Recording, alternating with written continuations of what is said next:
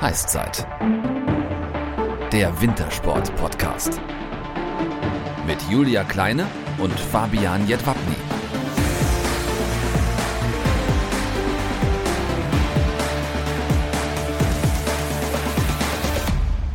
Servus und moin moin. Heißzeit Folge 6. Genau, wir hatten Vinzenz Geiger, Andi Wank, Laura Nolte, Linus Strasser, Hilde Gerg und heute also Folge 6. Und da haben wir den Trainer der deutschen Eishockey-Nationalmannschaft, Toni Söderholm, zu Gast. Ja, schauen wir auf die aktuellen Nachrichten, die zwar nicht mehr so aktuell sind, aber dennoch zum heutigen Gast perfekt passen. Der IAF hat bekannt gegeben, dass die ausgefallene WM in der Schweiz nicht wiederholt wird, da im Eishockey jedes Jahr eine WM WM stattfindet, ist eine Verschiebung in das kommende Jahr keine Option, denn dort stehen schon Riga und Minsk bereit. Damit bleibt es also abzuwarten, wann die Schweizer eine erneute, erneute Bewerbung einsenden. Die zweite Nachricht geht um die DEL. Bleiben wir auch im Eishockey. Ein Starttermin für die kommende DEL-Saison ist nämlich auch schon in Aussicht gestellt worden und es wäre der 18.09. Zudem gibt es jetzt sogar ganz leise Hoffnung auf einen Start mit Zuschauern, wie Franz Reindl, der DEB-Präsident, diese Woche in einem Interview mitteilte. Warten wir es ab. Ja, normalerweise würde ich jetzt sofort an Julia abgeben, doch heute ist es irgendwie ein bisschen anders. Leider ist unsere Julia bei der Aufnahme mit Toni nämlich nicht dabei gewesen. Ja, leider war ich beruflich verhindert, als Fabi die Folge mit Toni Söderholm aufgezeichnet hat. Deshalb heute eine Folge ohne mich, aber unser aus Finnland stammender Eishockey-Bundestrainer hat uns mit seinen Antworten auf die Frage nach Wunschgästen in der Heißzeit auf eine wirklich, wirklich coole Idee gebracht. Ein Sommerspecial. Wieso eigentlich nicht mal Sommersportler fragen, was sie geworden wären,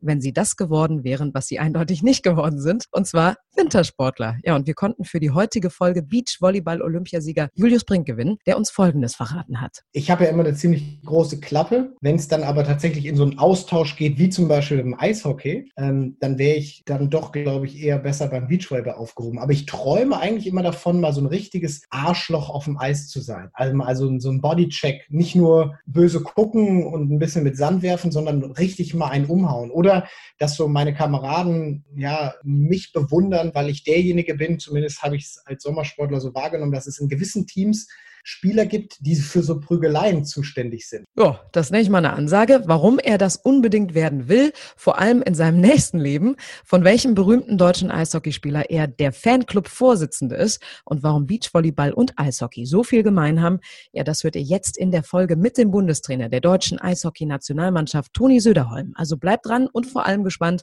Und jetzt gebe ich das Spiel frei für Fabi und Toni. Unser heutiger Gast bekommt selbstverständlich über die komplette Partie Eiszeit in die Heißzeit.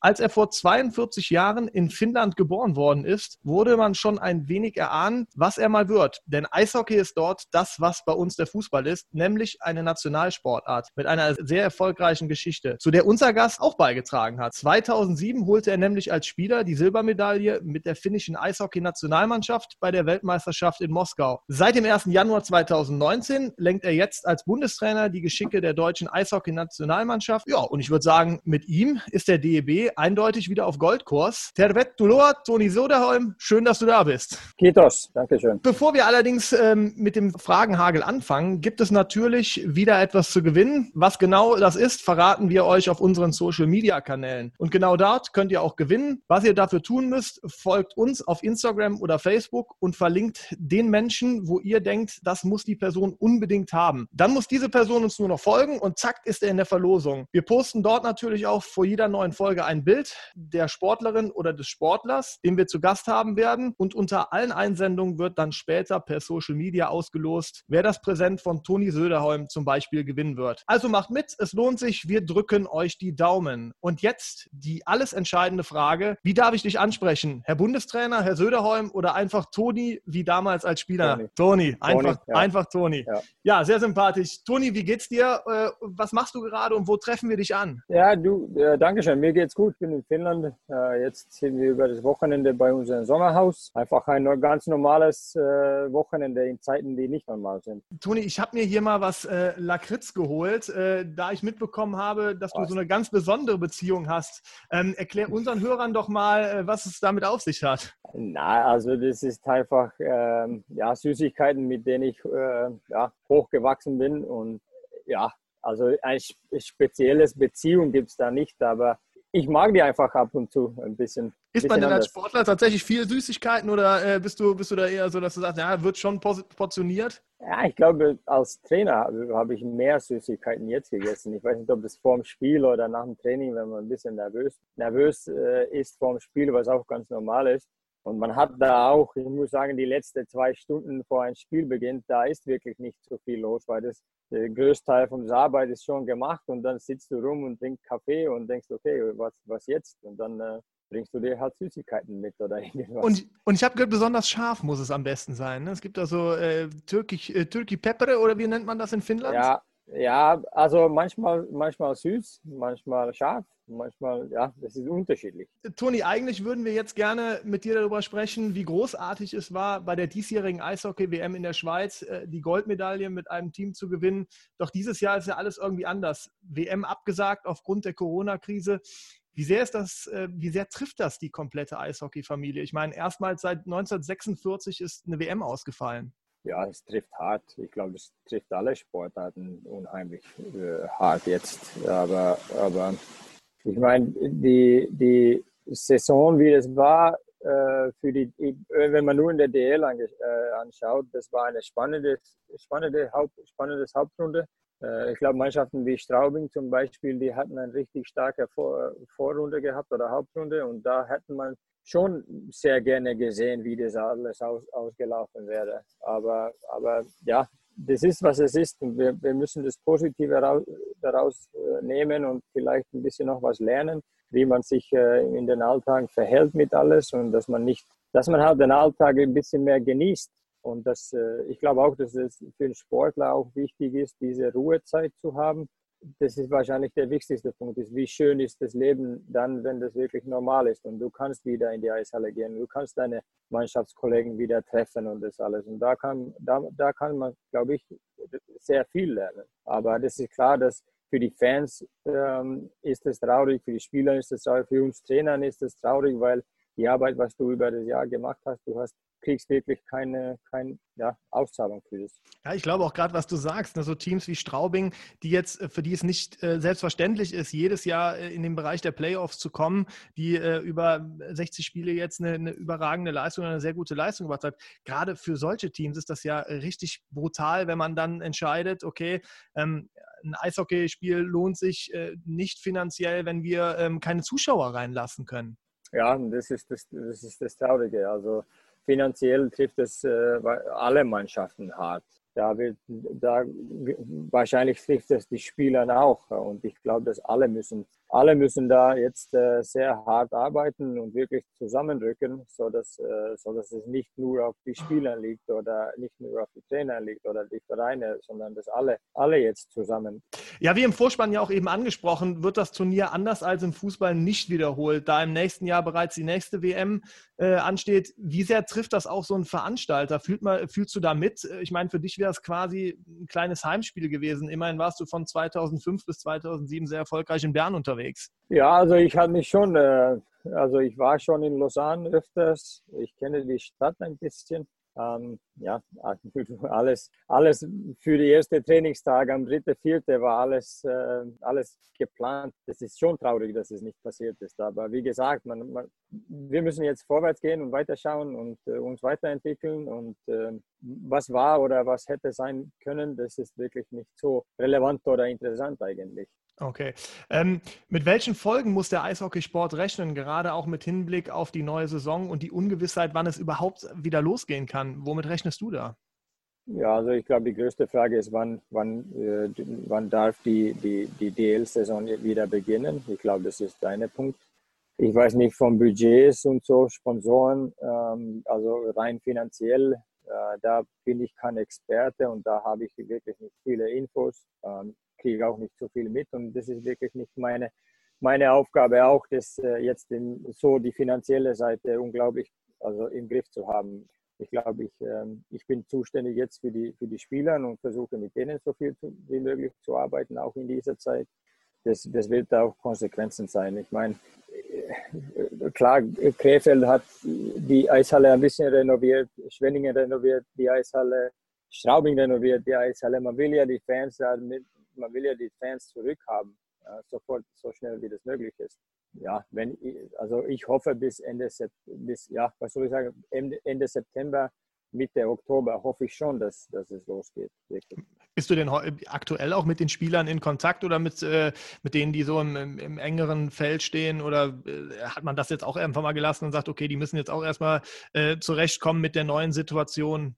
Ja, also ich war telefonisch mit, mit Spielern am Anfang da, äh, war ich in Kontakt. Die letzte Zeit waren wir richtig viel über E-Mails, weil wir so ein bisschen eine Art äh, Fragebogen mit den Spielern gemacht haben. Also ich war jetzt äh, eigentlich mit mehreren Spielern in Kontakt, als, als ich hätte sonst äh, mit einer Vorbereitung und einer WM. Also für mich war es, war es von dem, von dem Sinn war es eigentlich eine, eine sehr produktive Zeit, wo ich wirklich unglaublich viel über die Spieler jetzt kennenlernen kann. Na, dann heißt es ja quasi Helm richten und äh, weitermachen. Das scheint so derzeit die Devise zu sein. Nächstes Jahr ähm, der nächste Versuch für eine WM und dann steht da ja auch noch Olympia 2022 äh, in Peking vor der Tür. Das klingt irgendwie noch ganz weit weg, aber arbeitest du schon heute daran, äh, dass diese Ziele erreicht werden und ähm, wie genau machst du das? Ja, also ich arbeite eigentlich, kann man es so sagen, dass ich arbeite von Olympia jetzt zurück. Ähm, ich, ich habe ja einen Vertrag noch für die WM-Turnier danach, aber für die Olympia, wir arbeiten jetzt, also planen jetzt vom Olympia jetzt zurück zu diesem Tag und das ist äh, mehr oder weniger jetzt alles geplant, sodass wir wissen, wann, wann wir die Spieler zur Verfügung haben und dann, äh, dann müssen wir uns überlegen, wie nützen wir, letztes Jahr zum Beispiel bei der Deutschland Cup haben wir ein jüngeres Team gehabt, was ich finde ist sehr, sehr wichtig. Mhm. Ähm, jetzt müssen wir uns wieder neu, wahrscheinlich neu überlegen, ähm, weil, weil da ist nur diese zwei, äh, zwei Deutschland-Cup-Turniere und eine Weltmeisterschaft und dann ein äh, paar Vorbereitungsspiele und dann ist es schon äh, erstes Spiel bei der Olympia. Wir müssen die Zeit jetzt wertvoll, wertvoll nutzen. Äh, wenn ich ein Spiel jetzt anschaue im September, muss ich auch ungefähr sehen, wo,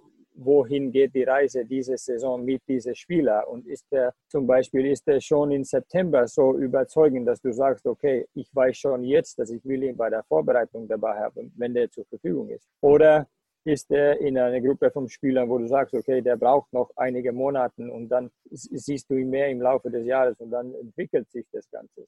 Ich glaube, das, das Wichtigste, was wir müssen tun, ist, dass wir, wir sehen ungefähr, wohin die Reise mit jedem Spieler jetzt die nächste Jahr gehen könnte. Und wenn mhm. das nicht gut läuft, wenn das in der falsche Richtung läuft, dann müssen wir auch äh, von unserer Seite eingreifen können und der Spieler auch äh, mit dem Spieler auch kommunizieren und sagen, dass, es, dass, äh, dass er muss sich äh, jetzt äh, ja, verbessern oder, oder ändern oder was auch immer. Aber der, der, der Augenkontakt zu der Spieler, wie der aus, auf dem Eis äh, spielt, ist unglaublich wichtig. Ich glaube, also ich, hab, ich kann ja ein eine Top-Team für mich jetzt auf dem Zettel schreiben aber wie viel hilft es mich im Endeffekt? Weil ich kann die Augen nicht verlieren für die anderen Spieler. Da spielen auch so viele Faktoren dann noch eine Rolle. Ist der dann in Form? Unglaublich viele. Sind Verletzungen ja, eventuell viele. dabei? Genau. Ne? Ja. Ähm, ja, jetzt hattest du eben angesprochen, dass dein Vertrag nächstes Jahr ähm, ausläuft ähm, oder beziehungsweise nach der nächsten Weltmeisterschaft. Ähm, du aber ja quasi auch schon für Olympia planst. Das heißt, gibt es da schon Tendenzen oder setzt man sich tatsächlich nach der WM hin und sortiert dann ein, wie war die Entwicklung in den letzten zwei Jahren ähm, und gehen wir dieses nächste Highlight, dieses große Turnier dann noch gemeinsam an? Oder gibt es da schon Überlegungen, wo man sagt, wir sind äh, mit der Arbeit sehr zufrieden äh, oder ich gehe mal davon aus, dass du dir schon sicherlich vorstellen könntest, auch äh, weiterzumachen. Nee, also wir, die, die, also Vertragssachen, das, das ist komplett weg jetzt. Also ja. das haben wir überhaupt nicht diskutiert. Das ist so in Zukunft und wir, nein, nein, also damit, damit beschäftigen, beschäftigen wir uns überhaupt nicht. Es gibt wichtigere Sachen jetzt zu tun in den nächsten zwei Jahren. Und wenn der Zeit da ist, dann können wir über solche Sachen reden. Aber, aber ich, ich konzentriere mich nur an diesem Tag und was ich heute für die Spieler machen kann und wie ich mich selber entwickeln kann und was meine Gedanken zu raussortieren. Das ist mein Alltag und das ist das einzige wichtigste Tag, was ich, äh, Sache, was ich habe jeden Tag alle solche Vertragssachen, das ist komplett jetzt Nebensache. Ich denke, das ist die, also nicht wichtig jetzt. Ich denke auch, dass die beste, beste Einstellung da ähm, immer von Tag zu Tag zu gucken und wie es jetzt weitergeht. Dann räumen wir das Feld mal von vorne auf. Ähm, als du im Januar 2019 vorgestellt wurdest, warst du zumindest außerhalb von Insiderkreisen nicht unbedingt der Kandidat, auf den jeder gekommen wäre. Ähm, wann kam der Kontakt zustande und war es schon immer so ein Wunsch von dir, Nationaltrainer zu werden? Wie viel, wie sagen wir das? Also man wird ja immer hungriger, wenn man, wenn man arbeitet. Und man wird ja auch immer irgendwo hungriger für das nächste Aufgabe oder nicht das nächste Aufgabe, aber für das nächste, für das nächste Level. Aber im Endeffekt, du kannst nicht wissen, wann dich jemand äh, anruft. Und du kannst auch nicht wissen, wenn, wenn, wenn die sagen zu dir, du solltest dich einen neuen Arbeitgeber suchen. Also das mhm. weißt du nicht. Du kannst nur den Alltag beeinflussen. Aber du warst um, ja ähm. auch schon in Verbindung mit dem, mit dem DEB, mit der U20, äh, habe ich gelesen. genau, ja das war ja vor meiner, äh, gleich in mein erstes Jahr als Trainer bin ich ja mit der, war ich schon mit der Christian Kühners, der war der, damals der Bundestrainer für die U20, der habe ich da äh, zu die U20 mitgenommen. Ähm, und das war für mich äh, wirklich äh, ein absolutes Highlight äh, am, Beginn von meiner Trainerkarriere, dass ich da, da arbeiten könnte mit, äh, an, der, an der Seite von meiner tagtäglichen Arbeit. Äh, hat mich unglaublich viel gelernt. Ich habe so viele Spieler da kennengelernt, die ich noch heutzutage sehr gut kenne, auch am meisten persönlich auch. Ich kann nicht sagen, dass es mein Ziel war, aber wenn die Frage rauskam, war das schon das sehr, sehr interessant. Ja, ähm, du hast dann das Team von Erfolgstrainer Marco Sturm damals übernommen. Er hatte im Jahr zuvor mit den Jungs Silber im olympischen Finale von Pyeongchang in Russland, ich sage sehr gerne, gewonnen. Das war schon eine kleine oder sogar eine große Sensation. Danach gab es dann einen Umbruch im Team. Viele Leistungsträger, unter anderem Christian Ehrhoff, Patrick Reimer, Marcel Gottsch sind zurückgetreten und du hast das Ruder dann übernommen.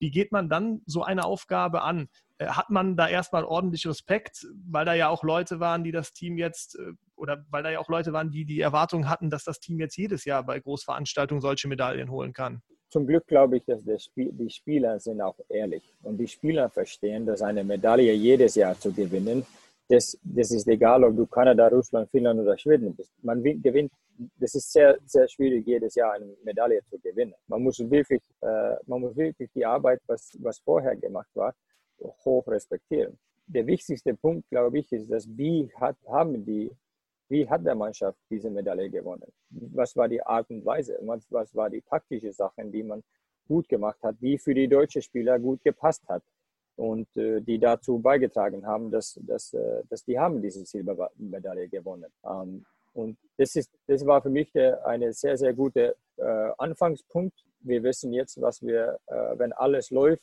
was wir erreichen können. Du brauchst ein bisschen Glück dazu, das gehört auch alle gute, äh, erfolgreiche Mannschaften. Du brauchst einfach ein bisschen Glück. Und äh, ja, wenn alles passt, dann ist die Medaille möglich und dann, ist, dann, dann kannst du dich große Ziele äh, auch äh, setzen. Du hast gerade gesagt, ähm, du hast Faktoren daraus gearbeitet, warum man so erfolgreich war. Ähm, kann man die preisgeben? War es wirklich dieses Teamgefühl, was sich dann irgendwann, was dich in diesen Flow gebracht hat, dass du, naja, die Vorrunde war ja jetzt nicht unbedingt so, dass man erwarten konnte, okay, man steht äh, im olympischen Finale nachher ähm, und ähm, ist quasi mit einer Hand auch an diesem, äh, an diesem Titel dran. Ich meine, du hast das Turnier ja sicherlich auch sehr erfolg, ähm, aufmerksam verfolgt ja, taktisch haben die clever gespielt. Die haben im Unterzahl auch äh, sich äh, stark verbessert.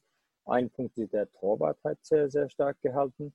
Ja, wenn du Attribute nennen willst, der, der, der Leidenschaft war sehr hoch. Da gab es die richtigen Momente, die richtigen äh, Siege mit der richtigen Art und Weise, sodass der Glaube an was Größeres immer steigt und mhm. der Mannschaft so ein, äh, wirklich der Kern von, von der Mannschaft, der Kernidentität von der Mannschaft stärkt. Da viele solche Sachen sind passiert bei der Olymp bei die Olympiaturniere. Glaubst du denn, dass ah. diese, diese Chemie, diese Entwicklung äh, sich innerhalb der Truppe, dass man so einen starken Kern und so einen starken Willen da entwickelt, dass man das gar nicht als Trainer unbedingt moderieren kann, sondern dass das eher aus dem Kern der Mannschaft kommen muss? Beides du kannst schon als Trainer, glaube ich, der, oder ich bin der Meinung, dass du kannst schon die Mannschaft in eine Richtung bisschen pushen, dass die kommen dann zusammen. Das gehört alles dazu. Der ganze Staff gehört dazu. Der, in der ganze Staff muss alles passen. Ich meine, Betreuer, Physio, Ärzte, alles. Das muss alles perfekt laufen. Das kannst du nicht äh, anders. Das muss perfekt laufen. Dann kommen die Trainer dazu, die unterstützen die Spieler so gut wie die können. Die, die machen die Vorbereitung taktisch und äh, die stellen der Mannschaft vor. Und äh, ja, und dann im Endeffekt ist es der Spieler, dass er sich gut fühlt und dass er mit der richtigen Stolz, Glaube und Leidenschaft auf dem Eis steht. Äh, bleiben wir mal beim Thema Umbruch. Ähm, wenn solche Spieler wegbrechen, mit so einer großen Erfahrung ist es sicher nicht leicht. Du hast dich dann für einen ganz anderen Weg entschieden, ähm, quasi deine eigene Handschrift mehr reingebracht und beispielsweise ähm, unbekannte noch unbekannte Spieler wie ein Moritz Seider, dem ja eine große Karriere bevorsteht, aktuell ja dann in Detroit in der NHL unter Vertrag ins Team geworfen. Ähm, würdest du sagen, ja, das ist genau meine Handschrift, Spieler zu finden und ihnen dann auch die äh, große Bühne zuzutrauen? Ich glaube, man versucht die beste Mischung zu finden zwischen, klar, die beste Spielen, die Spieler, die am besten zusammenpassen, die spielen. Das kann sein irgendwo, dass ein Spieler vielleicht vom einige technische Fähigkeiten besser ist. Aber wenn du keine Rolle für den Spieler äh, oder eine Rolle findet für den Spieler, wo der Spieler wirklich erfolgreich spielen könntest, dann musst du den nächsten Spieler anschauen. Ich weiß nicht, ob das die schwierigste Überlegung ist, aber das ist schon eine von den größten Überlegungen, ist, wie spielen die Spieler, gewisse Spieler zusammen? Gibt es da eine gewisse Chemistry zwischen den Spielern. Ich bin ein Fan, dass du hast die jüngere Spieler und ältere Spieler auch in der Nationalmannschaft, dass nicht alle äh, in die ältere Spielerkategorie gehört, weil ich, ich finde einfach, du, diese jungen Power brauchst du auch irgendwo und die pushen die älteren Spieler auch. Ich versuche nicht unbedingt die Mannschaft so jung wie möglich zu halten. Ich versuche einfach die beste Mannschaft zu finden. Um die beste Mischung auch mit reinzubringen, wie du eben sagtest, ne? zwischen genau. jung und alt. Ja. ja. ich denke, das ist auch ein, ein sehr guter Weg, gerade wenn man sieht, bei Verteidigerpaaren, es sind ja immer zwei äh, beim Eishockey hinten in der Verteidigung, für die, die jetzt nicht unbedingt so oft Eishockey gucken. Ähm, da war es ja auch, dass der Moritz, glaube ich, einen relativ erfahrenen äh, Spieler in dem Turnier an der Seite hatte, oder? Liege ich da jetzt komplett falsch? Na, na, das ist richtig. Der hat äh, am meisten mit, mit Yannick Seidenberg gespielt. Ja, und dann ist das irgendwie so ein Geben und Nehmen, beziehungsweise man, man schaut ja dann auch auf. Ähm, macht das dich dann besonders stolz, wenn du merkst, okay, man ist Teil von einer möglichen großen Karriere eines Spielers? Immerhin warst du so mit oder die Nationalmannschaft dann mit der Türöffner, ähm, dass vielleicht auch diese Bühne dann auch in Richtung NHL nochmal besser aufgegangen ist. Das ist der Basis oder der Grundgedanke, warum ich Trainer bin. Du versuchst, den Spieler die beste Version von der Spieler, was du vor deinen Augen hast. Du versuchst den einfach so gut zu machen, wie, wie der immer, also wie, wie möglich. Der muss seine absolute Potenzial, oder ich will, dass der Spieler sein absolutes Max-Potenzial erreicht. Und dass man ein Teil davon sein darf, das ist eine, wie gesagt, eine Hauptgrund, warum ich Trainer bin. Ich finde es unglaublich spannend, die, die äh, Karriereentwicklung von einem Spieler zu verfolgen. Ja, der Spieler einfach auf dem Weg zu helfen. Dann ist es unterschiedlich. Ein einige kannst du mehr helfen, einige kannst du weniger helfen und das ist auch okay. Solange der Spieler, glaube ich, spürt, dass der Unterstützung da ist, dann, dann, dann reicht es. Dann kann der Spieler auch selber entscheiden, was für ihn wichtig ist. Ist es deshalb auch, äh, finde find ich, genau oder sehr wichtig, den Überblick über die Nachwuchsteams zu haben äh, und mit den Trainern dann auch eng zusammenarbeiten oder dass die Trainer da sehr eng zusammenarbeiten, dass man dann auch solche Spieler kriegt, die jetzt nicht unbedingt im DEL oder im NHL-Fokus stehen, aber sich schon teilweise über U-Nationalmannschaften ja, äh, einen Weg entwickelt haben, wo man sagt, okay, den kann ich jetzt vielleicht mal bei einer WM ins kalte Wasser schmeißen, in Anführungskalte Wasser? Ja, also den Moritz kannte ich ja schon äh, seit, seit äh, glaube ich, August in dem Jahr hatte ich ihn am, äh, schon, oder es war in, in, Oktober haben wir uns am Anfang äh, bei der U20 da getroffen. Und ich meine, da hat der Moritz sehr, sehr stark gespielt. Ähm, du hast schon eine unglaubliche Entwicklung in seiner Spiel von Oktober bis Dezember gesehen, auch wenn der verletzt war, hat er sich entwickelt. Und dann siehst du ihn wieder in, in, in, in Februar in der DL und dann siehst du in den Playoffs bei der DL und dann, glaub, dann denkst du, okay, der Spieler entwickelt sich jetzt jeden Tag oder jeder Woche so viel, dass in Mitte April oder am Ende April, Mitte Mai ist der Spieler noch auf eine andere Level und der kann sich auf diese neue Level auch wie sagt man das? Also der kann sich auch äh, gewöhnen. Ja. ja. genau. Und der kann sich an, an neue Levels schon richtig schnell äh, gewöhnen. Und das ist, glaube ich, der wichtigste oder ein sehr, sehr äh, wichtiger äh, Attribut für einen guten Spieler ist, der kann auf verschiedene Levels sofort jetzt spielen und der gewöhnt sich schnell an neue Tempo, neue Spielweisen. Also von daher hatte ich äh, keine Angst, ob der Morris spielen kannst oder nicht. Hm, Hatte man dann quasi direkt diese Überzeugung, dieses gute Bauchgefühl, nachdem man ihn auch ein paar Mal gesehen hat, wo man sagt, ja, da, das, das passt jetzt einfach, ne? Wenn ich ihm, wenn, wenn ich ihn mit ins Team nehme, das ist halt ein absoluter Gewinn dann für die Mannschaft. Ja, und ich meine, ich, ich muss ja versuchen, klar, du siehst zum Beispiel in der Fall von Moritz, der spielt in einem System in Mannheim. Und ich sage überhaupt nicht, dass, ob das ein gutes System oder ein schlechtes System ist. Das ist nicht mein Punkt. In der System, was er da spielt, und der kann das spielen. Und dann hat er die Qualitäten dann oder ist vielleicht das, was ich spielen will. Es kann sein, dass der Spieler noch besser für mein System passt als für der, für der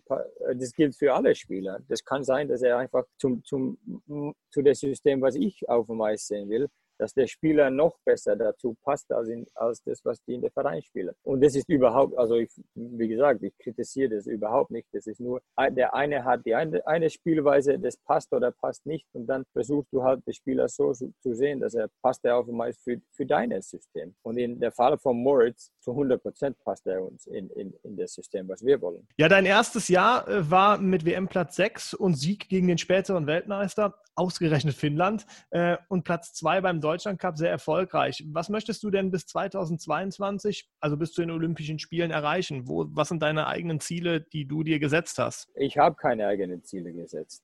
Ja. Wir wollen ja erfolgreich spielen. Irgendwo ist es ja eine Mischung, glaube ich. Ich will ja auch meine eigene Regel und meine eigene äh, Philosophie auch in der DEB weiterleiten, äh, wie wir als Verband arbeiten, wie auch die äh, Nachwuchstrainer oder die, die Bundestrainer für U20, 18, 16. Wir stehen in engen Kontakt. Äh, ich bin ja auch interessiert, was da passiert. Äh, muss ich auch. Irgendwo müssen wir auch die gleichen Prinzipien haben, wie wir äh, in der A spielen, U20, U18, U16. Da muss die Identität von der deutschen Spieler muss rauskommen egal ob der, ob der 43 oder 16 ist. Das ist eine Teil von, von, von was meine, von, wenn ich Ziele habe. Das, ich will, dass, es, dass man sieht, dass es unsere Spieler sind, wenn die auf dem Eis stehen. Man muss der Mannschaft jedes Mal erkennen, wenn der die deutsche Farben trägt. Klar, du willst erfolgreich spielen. Ich will, es wäre ja genial, wenn wir eine Medaille äh, gewinnen könnten, aber, aber der, gehört so viele Faktoren drin. Wie gesagt, du musst ein bisschen Glück haben, du musst die gesunde Spieler in einem Turnier haben. Sicher ist, dass wir werden alles geben, dass wir die Möglichkeit kriegen, noch um die Medaille zu spielen. Ähm, Nochmal zum Spiel gegen Finnland. Schlagen dann da quasi zwei Herzen in deiner Brust? Gerade bei der Hymne merkt man dann so, dass man äh, wieder so ein bisschen äh, mitsingt oder mitsummt. Wie war das für dich? Nimm uns da mal mit. Nee, ich musste den ja Hymne nicht anhören.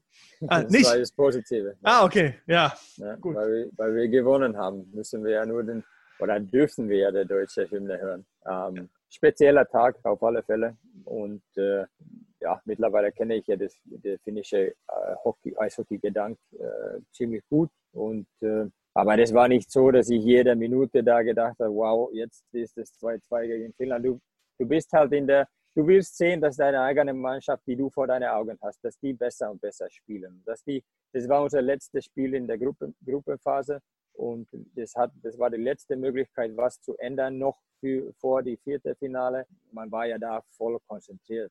Ähm, aber ich kann mir vorstellen, dass für meine Familie und meine, meine Eltern war es schon ein bisschen speziell. Jetzt schlägt der eigene Sohn auch noch das Heimatland. Also, aber gut, das ist dann in dem Moment äh, der Job äh, und ja, dann warst du sicherlich auch mit dem Ergebnis am Ende sehr zufrieden, gehe ich mal von aus. Ja, aber ich muss ja auch sagen, das war ja nicht meine, das war ja die Spieler, die auf dem meisten besser als die anderen Spieler waren und die haben ja die Tore geschossen und wir sind ja, wir hatten ja sehr gute Sitzplätze bei, oder Stehplätze bei dem Spiel.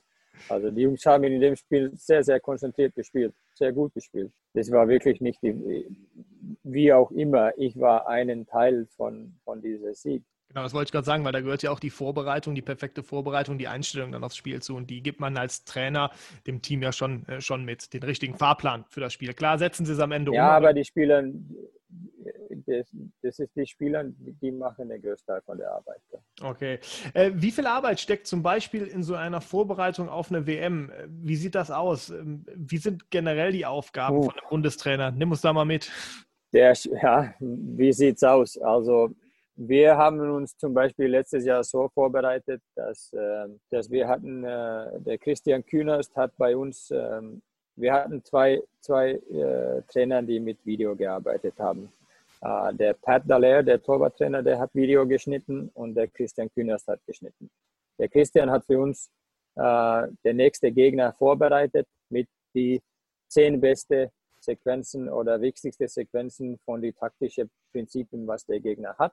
Der hat es zu uns äh, äh alles äh, der Tag davor vorbereitet.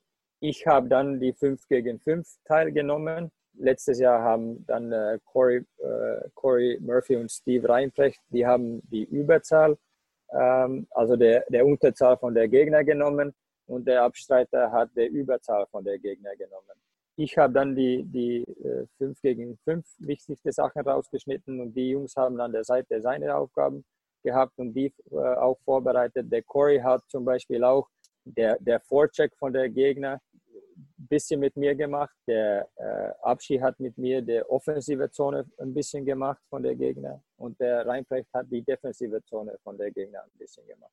Und nur wenn ich da noch Fragen hätte, ich habe immer dann am Spieltag in der Früh habe ich gefragt, welche Clips hättest du jetzt rausgeholt? Und da haben wir uns so ein bisschen nur ausgetauscht, so dass wir wussten, wussten dass wir das Wichtigste raus haben oder die wichtigste äh, Sachen von der Gegner auf Video haben. Dann in, am Spieltag in der Früh haben wir uns dann so ausgetauscht, dass oder jeden Spieltag dann vorm Spiel äh, in der Früh haben wir die Überzahl von der Gegner angeschaut. Nach der Meeting haben, sind wir dann aufs Eis gegangen oder haben unsere was auch immer ein bisschen geschwitzt. Die Jungs waren nicht alle auf Eis. Und dann nach diesem Meeting haben wir dann die 5, 5 gegen 5 meine äh, äh, Meeting so, sozusagen gemacht. Und äh, dann haben die Spieler Ruhe gehabt, Essen, Schlafen und dann beim Ankunft in die Eishalle haben wir dann äh, bei der Überzahl äh, Sachen dann äh, auch noch auf Video gemacht und dann dann brauchst du auch nicht so viel mehr sagen. Du gehst nur kurz in der Kabine, schaust das alles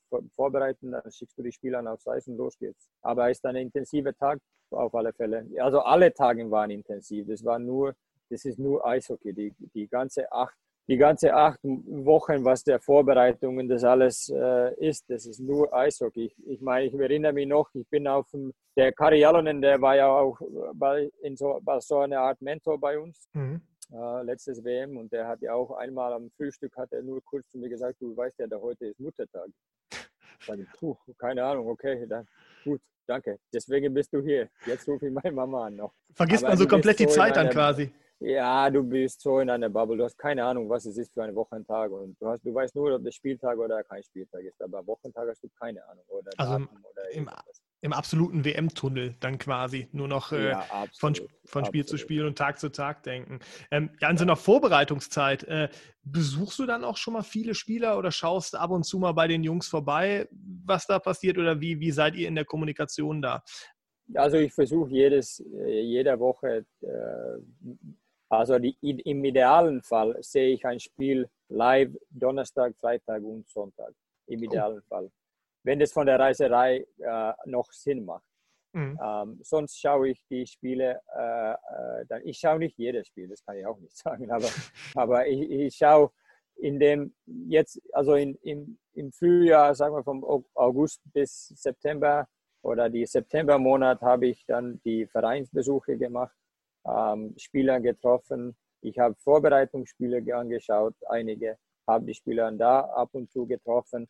Und dann, wenn, der, wenn die Situation da ist, wenn du merkst, sag mal, dass äh, Berlin spielt in München oder irgend sowas und ich bin beim Spiel, dann schaue ich bei den Berlinern. Wenn, wenn die okay spielen, dann schaue ich vorbei äh, nach dem Spiel. Aber wenn die 7-0 verlieren, dann, dann gehe ich nicht da und sage, hi, schön euch zu sehen. Das, das machst du nicht. Du, dann lässt man die Jungs dann lieber alleine. Genau. Ähm, wie wichtig sind die NHL-Spieler, wie beispielsweise ein Grubauer oder Dreiseite für dein Team? Wie groß ist der Vergleich denn einzuordnen, auch von der DEL zur NHL? Ja, das ist schwierig zu einschätzen, aber die ist schon äh, Zweikämpfe, Tempo, äh, technische Fähigkeiten in der NHL, die sind auch einfach auf ein anderes Level. Ähm, wenn du da eine, also in der Leon ist ja eine von den besten beste Spielern in der NHL.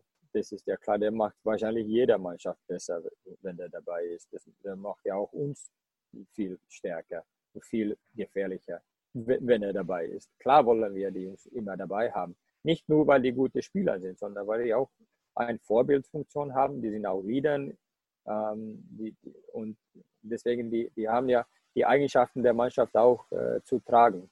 Deswegen, sind die für uns auch sehr, sehr wichtig. Aber man muss auch immer erinnern, wenn die zu uns kommen, die haben schon 80 Spiele gespielt und das kann oder eine Playoff-Runde noch und es kann sein, dass die sind schon ein bisschen äh, müde oder, oder nicht nur müde im Körper, sondern auch müde im Kopf. Bei einem WM-Turnier in einem Mannschaftssport, du, du, du brauchst nicht viele, viele Prozenten verlieren und dann, dann hast du schon, bist du schon näher dran an, an der Level von der anderen Spieler. Und das ist genau die schwierigste Über, Überlegung bei unserer Arbeit, ist, nimmst du der frische Spieler, der vielleicht nicht technisch so auf der Spieler X ist, aber der Spieler X ist vielleicht ein bisschen müde, nicht nur im Kopf, aber im Körper auch. Vielleicht war der auch verletzt. Und da muss man sich überlegen, was der beste Mischung ist. Haben die denn gewisse, oder kann man das sagen, man hört das ja schon mal bei, bei, bei Superstars im, im, im, Fußball auch oder woanders, haben die gewisse Eitelkeiten, wenn die dann in so ein Team kommen oder fügen die sich dann sofort, wenn die da sind, äh, ist das egal, ob ich äh,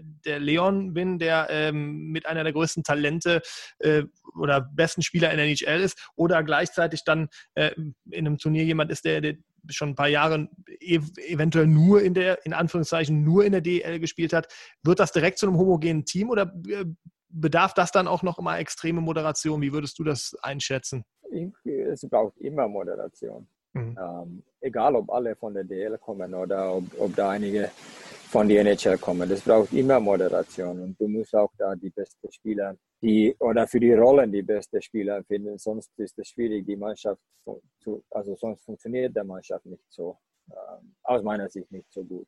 Die Gute bei einer kleineren Eishockey-Nation, und ich sage eine kleinere jetzt Deutschland oder, oder Schweden oder Finnland, ähm, die Jungs, die, die sind ja miteinander hochgewachsen und die haben ja auch vielleicht miteinander Nachwuchs gespielt. Also die Jungs kommen sehr gerne und tragen, tragen die deutsche Farben. Nicht nur um das WM zu spielen, aber wirklich noch Zeit mit seinen Kumpeln und seinen alten Mannschaftskollegen noch zu verbringen. Das ist auch ein Teil davon und das ist auch ein Teil, was macht der deutsche Mannschaft stärker. Dass die Jungs kommen sehr gerne und spielen miteinander sehr gerne.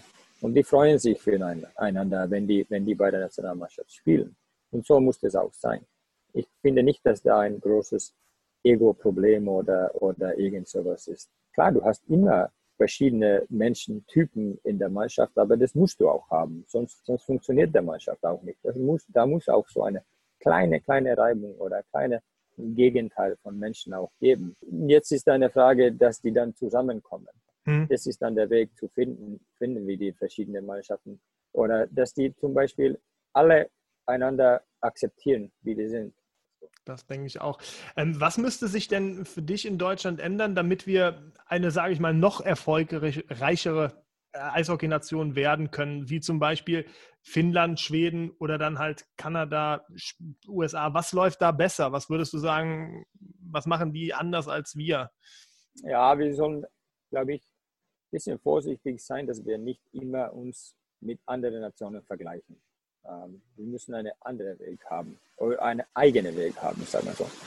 Ähm, nur so kannst du deine eigene Identität stärken. Klar, du nimmst jedes, wenn eine Nation was richtig gut macht, dann musst du schauen, ist das für uns auch nützvoll oder nicht nutzbar.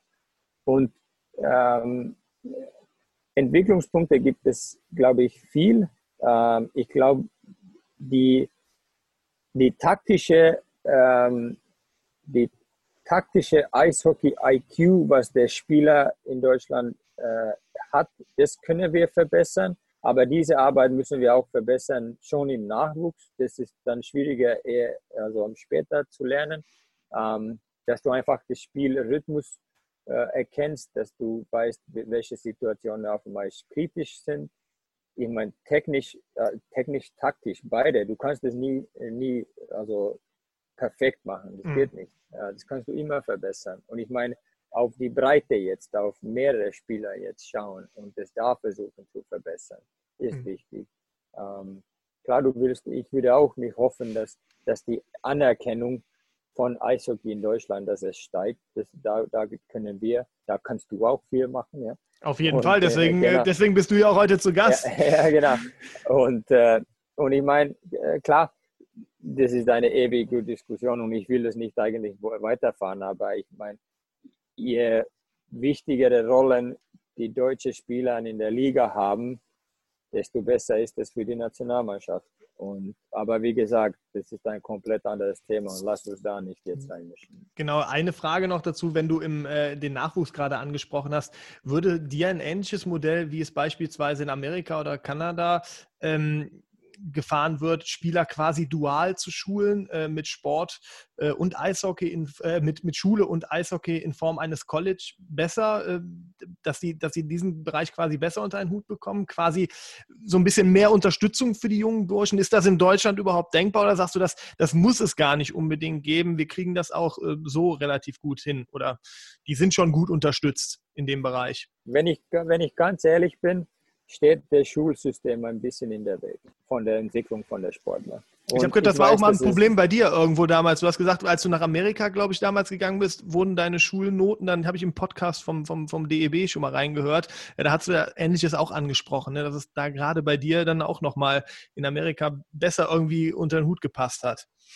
Also ich hatte Schwierigkeiten, nicht, nicht weil, nicht, und das war nicht die Schwierigkeiten, was ich in der Schule hatte, das, hatte, das war nicht der, der Fehler von der Schulsystem. Okay. Weil das Schulsystem war, hat mich äh, alle Möglichkeiten gegeben, äh, um bessere Noten zu kriegen. Das war einfach das, dass ich meine Arbeit nicht gemacht habe, gut genug. Ja? Und äh, ähm, ich, ich fand es ein bisschen schwierig, halt die Balance zu finden zwischen Schule und Sport. Und ich habe zu der Zeit auch zwei verschiedene Sportarten gespielt mit, mit 14, 15, 16. Was war das? Ähm, also ich habe Eishockey und Tennis gespielt. Ah, okay. Ähm, und äh, Tennis habe ich dann mit, mit 15 aufgehört. Quasi das ähm, komplette Kontrastprogramm, Mannschaftssport und Einzelsport, ne? Ja, aber ich habe schon gemerkt, dass ich bin kein Einzelsportler. Okay. Und das, deswegen war das für mich auch äh, keine, schwierige, keine schwierige Entscheidung. Aber trotzdem, die Motivation, wie die mich die Lehrer in Nordamerika motiviert haben, beide Seiten, beides zu haben, eine gute Noten und erfolgreich auch zu trainieren, zu spielen. Die haben mich sehr gut motiviert und das war für mich der, der Turning Point. Mhm. Ähm, ganz klar. Da, ich, ich fand es nicht so klar, das war immer hartes Arbeit, dass du auch gute Noten kriegst. Das ist klar, das ist auch normal. Ähm, aber aber das, der andere hat nicht von, also man könnte beides tun. Das war nicht so, dass wenn du Sport mehr gemacht hast, dann war es sofort von deinen Noten weg. Das war nicht so, weil, weil, weil beide, beide Systeme haben miteinander gearbeitet. Da war genug Zeit und man hat gelernt, dass du kannst in der Früh schon trainieren und dann gehst du in der Schule. So, so wie der College-Welt zum Beispiel aufgebaut ist, finde ich absolut top. Du kriegst ein du kriegst ein College-Level äh, und, und, du kannst richtig, richtig gutes Eishockey spielen und du kannst unglaublich gutes Fußball spielen, mhm. Basketball spielen, alle Sportarten. Und das ist ein sehr, sehr gutes System, finde ich. Ist das so, ist sowas denn in Deutschland überhaupt denkbar? Ich glaube schon, dass es denkbar ist, wenn man, wenn man es verändern will. Aber ich weiß nicht, ob man das verändern will. Ja, äh, und das ist da, ich, ich weiß nicht. Ich habe da nicht so ich habe mich mit der Frage nicht so viel beschäftigt. Ich weiß nur, dass wenn zum Beispiel in der U20 hatten wir zum Beispiel im Februar äh, Situationen, wo die Spieler sagen müsste, dass wir kommen, wir können nicht zu der Nationalmannschaft jetzt kommen, weil wir in der Schule äh, einige äh, Dinge noch äh, haben. Wird man da nicht dann freigestellt?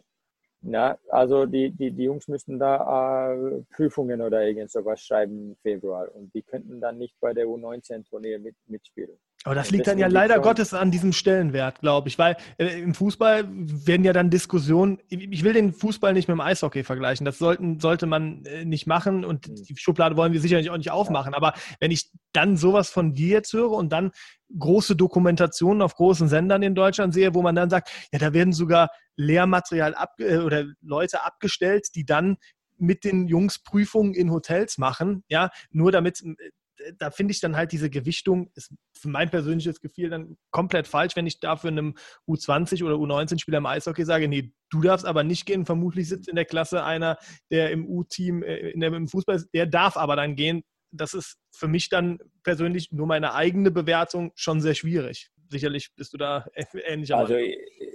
Ich, also, ich, also ich bin der ähnliche Meinung und ich glaube, die, wenn, wenn, ich glaube schon, dass wenn ein 18-Jähriger oder 17-Jähriger, wenn der sagt, mein größter Traum ist, dass ich, dass ich Eishockeyspieler werde, ich glaube, dass, dass man auch von der Schulsystem das respektieren sollte und der, der Spieler dann auch alle Möglichkeiten geben, das zu erreichen. Und das, das muss nicht weg von der Schule sein, das muss nicht sein. Mhm. Aber es braucht ein bisschen Unterstützung und es braucht ein bisschen andere Planung. Ja? Weil das Schulsystem, das ist klar, das, das unterstützt, wenn du ein Arzt sein willst, unterstützt es dich. Wenn du, wenn du äh, Rechtsanwalt sein willst, dann unterstützt dich das Schulsystem. Aber wenn du Sportler sein willst, da müssen wir auch, da glaube ich auch, du kannst auch dieselbe selbe Unterstützung da haben. Mhm. Weil es ist auch genauso wichtig, dass du deine Träume da verfolgen kannst. Weil je, wir, wir, sehen ja, wir sehen ja das ganz deutlich beim U16 oder U18, dass im Vergleich zu Russen oder Finnen oder Schweden der Eishockeyspieler im, im, im Durchschnitt, der liegt ungefähr ein, zwei Jahre hinten in seiner Entwicklung im, im Vergleich. Okay. Und der, aber der, der sitzt auch mehr in die, der sitzt auch mehr in die Schule.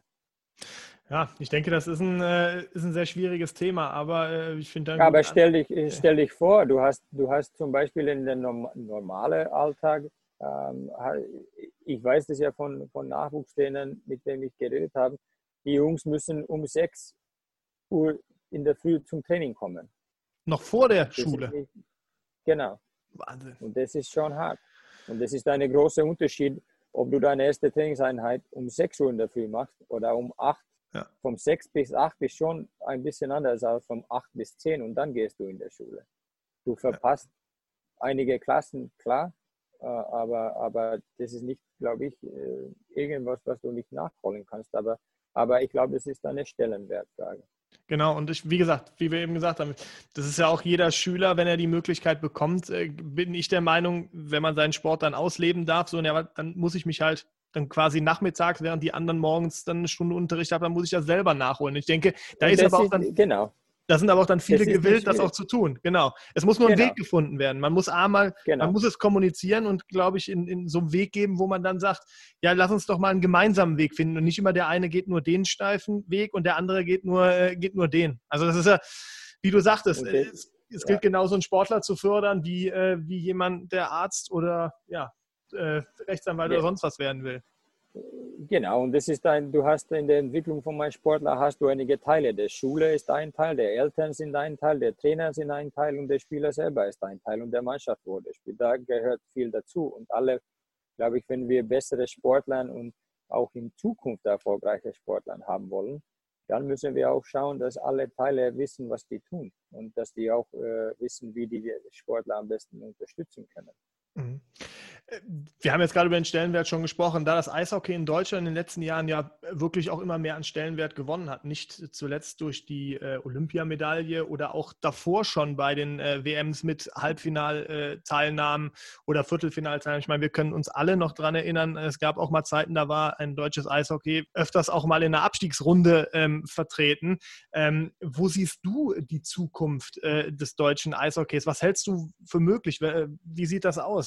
Ich, ich sehe das schon positiv. Es war sehr, sehr wichtig, dass, dass von der DB-Seite jetzt dass ein Rahmenstrainingsplattform rauskommt, ein Rahmenstrainingskonzept. Ich glaube, es ist ein guter äh, Anfangspunkt zum, äh, für, für, dass alle Vereine in eine Richtung arbeiten. Ähm, die Arbeit äh, wird noch dauern, bis, bis wir wissen, wie gut das funktioniert. Das dauert noch einige Jahre. Die Spieler wissen auch ganz deutlich, dass die haben sich entwickelt und dass die haben auch näher an der Spitze oder dass die sind näher dran an der Spitze. Das wissen die auch. Und die gehen auch jedes Spiel, egal wen, gegen wen die spielen, wissen die auch, dass die können auch gewinnen. Und das mhm. ist, glaube ich, der größte mentale Unterschied, was, was passiert ist. Die gehen nicht nur rein zum Kämpfen und nicht zu verlieren, sondern die gehen rein und versuchen das Spiel zu übernehmen, das Spiel zu gewinnen. Ähm, und äh, ich glaube schon, dass es, also im Moment sehe ich das äh, ziemlich positiv, äh, wie die Entwicklung ist. Und da ist auch vieles in der Nachwuchsmannschaften, ich meine, alle spielen jetzt A-Klasse. Was auch schon mal sehr wichtig ist, um dieses Level auch zu halten. Das ist auch sehr, sehr wichtig. Das hm. ist auch sehr wichtig.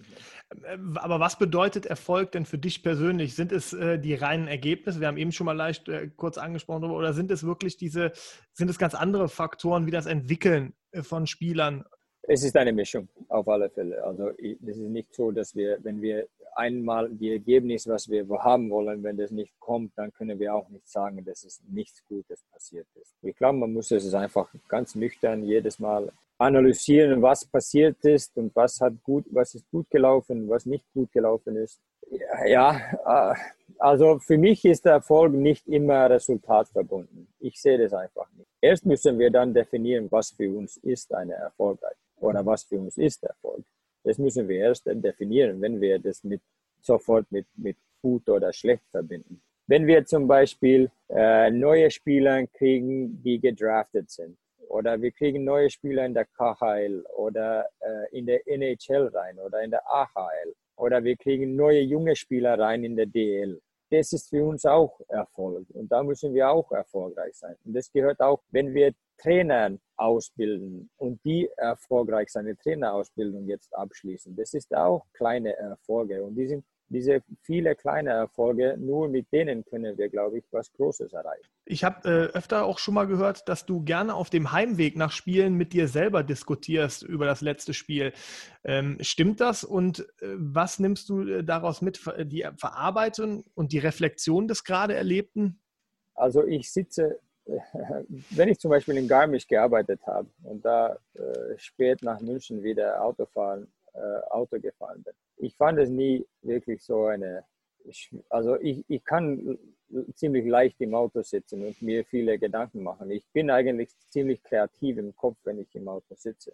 Und es ist nicht so, dass ich immer mit mir rede, aber wenn ich eine gute Gedanke habe, dann nehme ich halt meine Handy raus und, und spreche es dann äh, rein im Handy, so dass ich diese Gedanken nicht verliere. Mhm. Weil es ist auch so, dass ich manchmal daheim komme und dann denke ich, hm, was war eigentlich dieser Gedanke, was ich im Kopf hatte. Und du kannst ja sowieso da nichts schreiben, aber du kannst vielleicht ist einfacher da ein bisschen was zum Aufnehmen. Auch wenn ich weiß, dass man ohne Handy, mit Handy nicht fahren darf.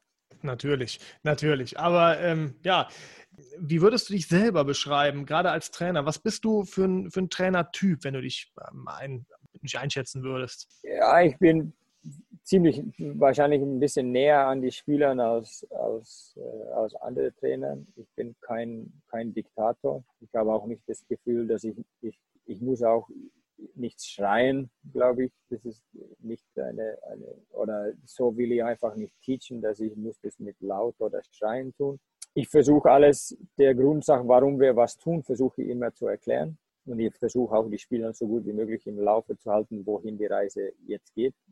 Ob das ein Training ist oder ob ein Spiel, dass wir, dass wir Richtung in alles, was wir tun haben. Ähm, und das alles Spieler, also für mich ist das Wichtigste, alle Spieler fühlen sich wichtig für die Mannschaft. Die Sachen, was ich nennen würde.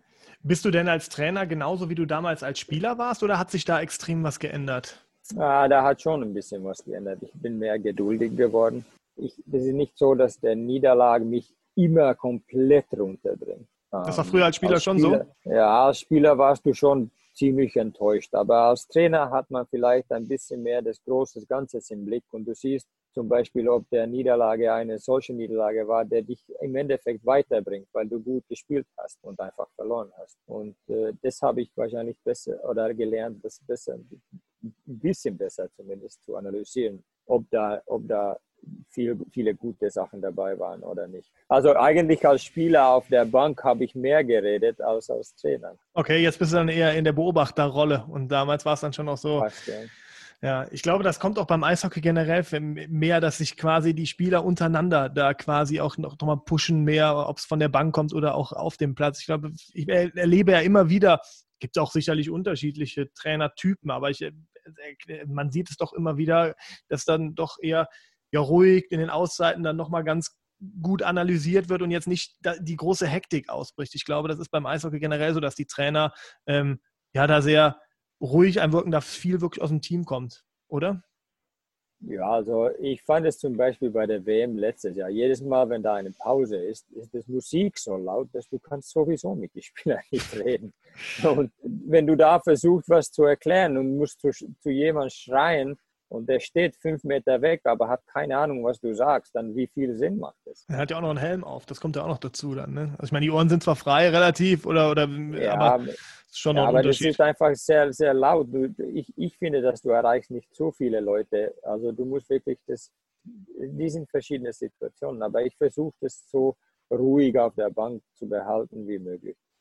Viele fragen immer, äh, was konntest du lernen? Aber ich frage, oder beziehungsweise von wem hast du am meisten gelernt? Ich frage es auch mal andersrum. Konntest du auch äh, jetzt schon als Trainer von der heutigen Generation Spieler etwas lernen oder mitnehmen, was deine Arbeit auch weiterentwickelt hat?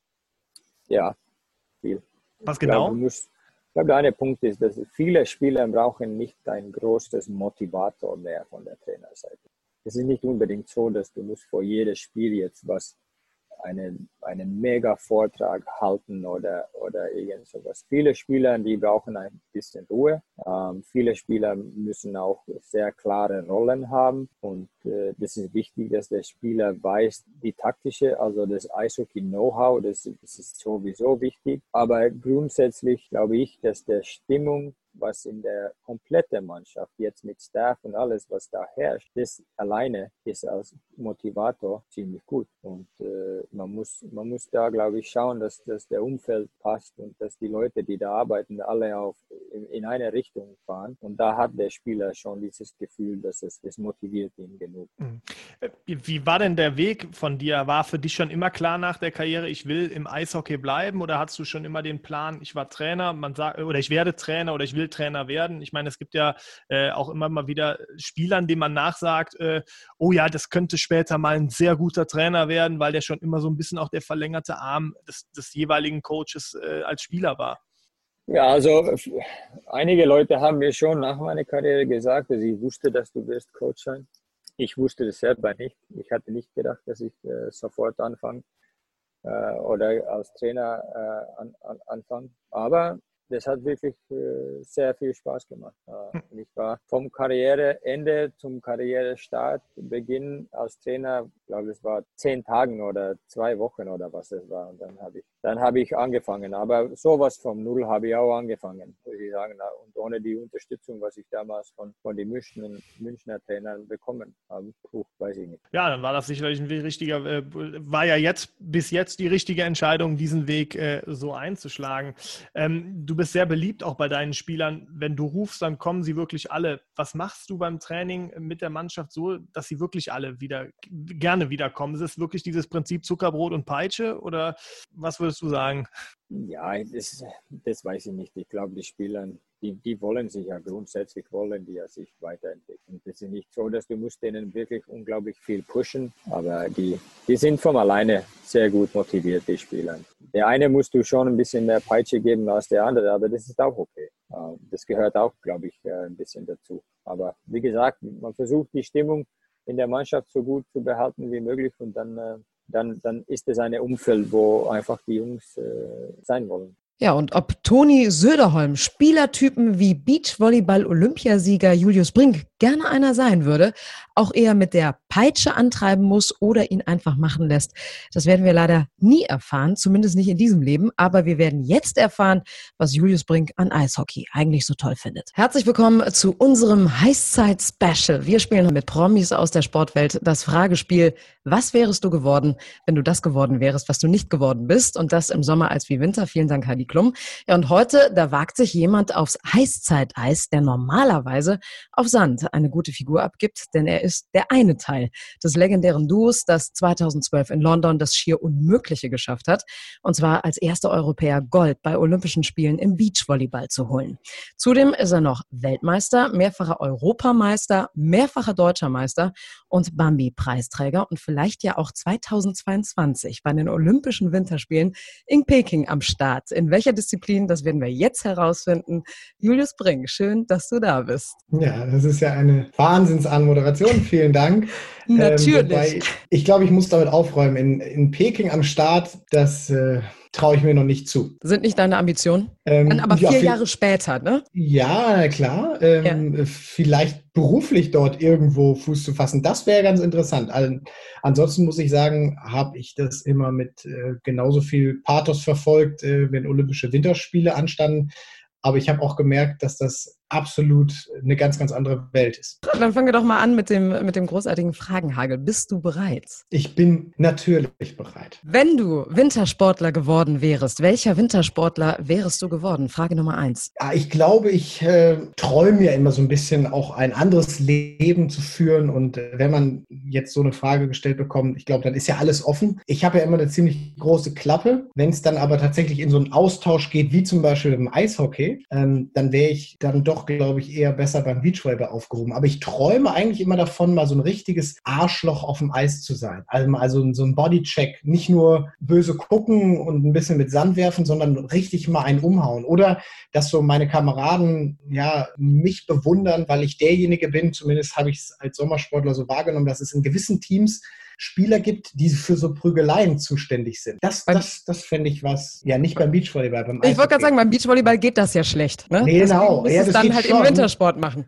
Es geht schon, nur ähm, hätte man dann sicherlich ähm, einen Wikipedia-Eintrag, äh, einen sehr schönen sogar, äh, exklusiv. Ich glaube, das ist tatsächlich noch nie vorgekommen. Wir haben ja das Netz und wir machen viel Shakehands, was ich per se immer ein bisschen blöd fand, weil ich Beachvolleyball auch gerne gegen jemanden gespielt habe. Aber das schweift, glaube ich, zu sehr von der Frage ab. Aber wenn ich Wintersportler geworden wäre dann, und ich träumen könnte, dann wäre ich einfach so ein Assi in so einer Eishockeymannschaft, der einfach nur aufs Eis geht, um andere umzupöllen, Ärger zu machen und, und gar nicht, vielleicht gar nicht das Tor treffen kann oder so. Okay, dann Frage Nummer zwei. Beachvolleyball versus mhm. Eishockey. Wo sind da die Parallelen? Ja, wo sind da die Parallelen? Ich glaube, beides ist ein Teamsport. Da kann ich schon mal auf jeden Fall Punkte mitmachen mit der Antwort. Ich muss ja sagen, ich bin aus dem Hallenvolleyball gekommen. Das heißt, ich weiß es schon, wie es ist, in einer großen Mannschaft Siege zu feiern. Ich weiß auch, wie es ist, wenn man, wenn man Niederlagen verdauen muss. Und ich habe irgendwo, habe das immer ein bisschen vermisst, dann später auch in meinem Leben im Beachvolleyball mit nur einem Partner,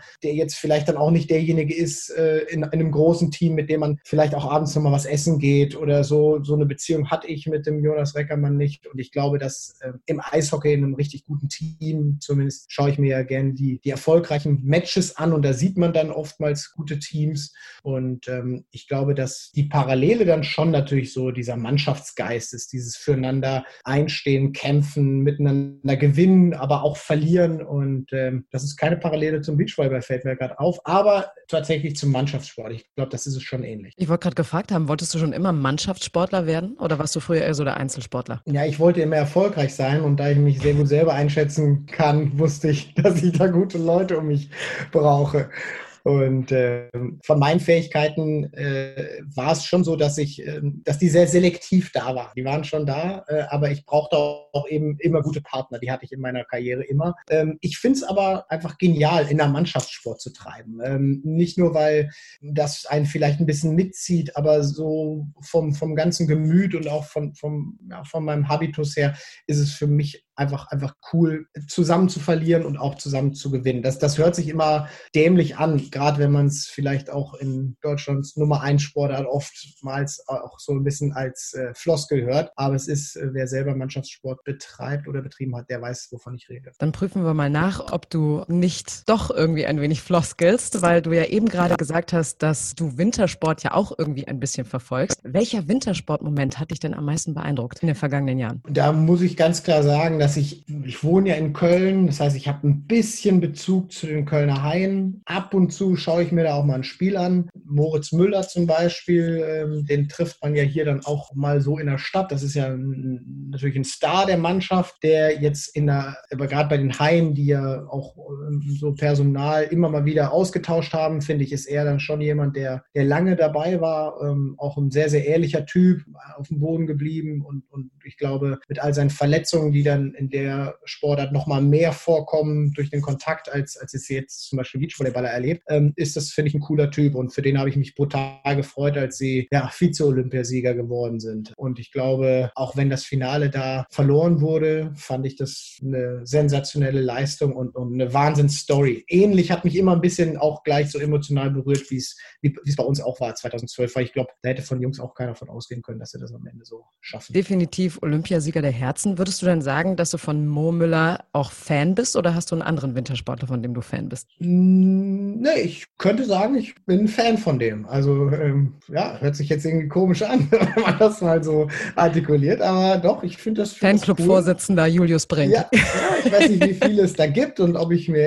erster Fanclub auf meine Fahne drucken darf, aber doch, doch. Also, wenn ich auch hier lokal irgendwo einen Bezug dazu habe, dann, dann ist es schon Moritz. Den, den mag den gerne und finde, das ist ein angenehmer Zeitgenosse, dem man das, was er so macht, abkauft. Also ich habe den jetzt ja auch erlebt, was er, was er da in der Corona-Krise auf die Beine gestellt hat. Ähm, das war ihm sehr, sehr wichtig, dass er hier auch lokal was schafft für, für das ganze Gewerbe. Das habe ich auch nur so durch die Presse verfolgt, aber ich hatte bei ihm immer den Eindruck, dass das sehr, sehr authentisch ist, was er macht. Also ich bin mir auch sicher, dass er Bodychecks sehr, sehr authentisch verteilt. Also fassen wir zusammen, wenn du Zeit hast, schaust du Wintersport. Ja, auf jeden Fall.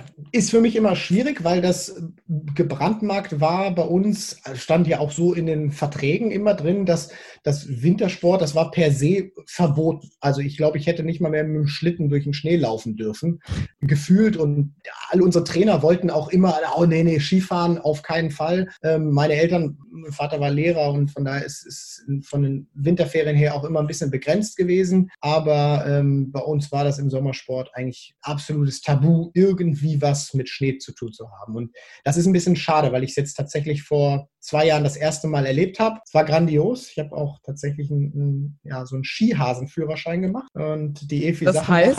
die auch eine, ja, die, die, die Efi hat mir, oder beziehungsweise ihr Mann, äh, der Hannes, der hat mir das, das Skifahren beigebracht. Äh, beziehungsweise wie ich einigermaßen gesund einen Berg runterkomme. Vielen Dank, Julius Brink. Und damit wieder zurück zu Fabi und Toni Söderholm. Wir hatten vor ein paar Wochen den ehemaligen Skispringer Andreas Wank im Gespräch, der jetzt auch Co-Trainer der deutschen Skisprung-Nationalmannschaft ist. Der hatte uns erzählt, dass er jetzt als Trainer viel mehr arbeiten muss äh, als damals, äh, als wo er noch Sportler war, weil er ja verschiedene Athleten trainiert. Jetzt sind es bei dir so insgesamt roundabout 70 Spieler, die du immer im Blick halten musst, die auch noch in verschiedenen Vereinen, äh, Ligen oder auch Ländern äh, dann zusammenkommen. Wie schaffst du es dann, aus vielen Charakteren dieses stimmige Team zu basteln? Ja, also du hast ja nicht, du hast ja nicht ich 70 Spielern. Jetzt habe ich ungefähr 70 Spieler gehabt, aber du hast ja bei der Maßnahme nicht 70 Spieler. Du hast ja ungefähr 20, 23, 25 Spieler sind dabei. Schon die Vorbereitung zum Beispiel zu einem WM hast du dein erstes Kader und dann gleichzeitig mit deinem Auge schaust du an die DL-Playoffs und welche Spieler da vielleicht äh, verfügbar sind oder interessant sind. Und das ist ein bisschen schwierigere oder hektischere Zeit, aber sonst äh,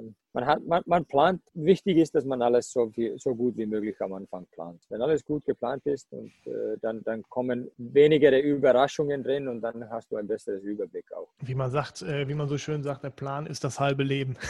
äh, ich denke, das, das, trifft dann da auch zu. Ähm, jetzt habe ich ja genau. gerade gesagt, Eishockey ist in Finnland eine Nationalsportart. Naheliegend, dass man dann auch als Kind anfängt mit dem Eishockey spielen. Aber wie war das damals bei dir?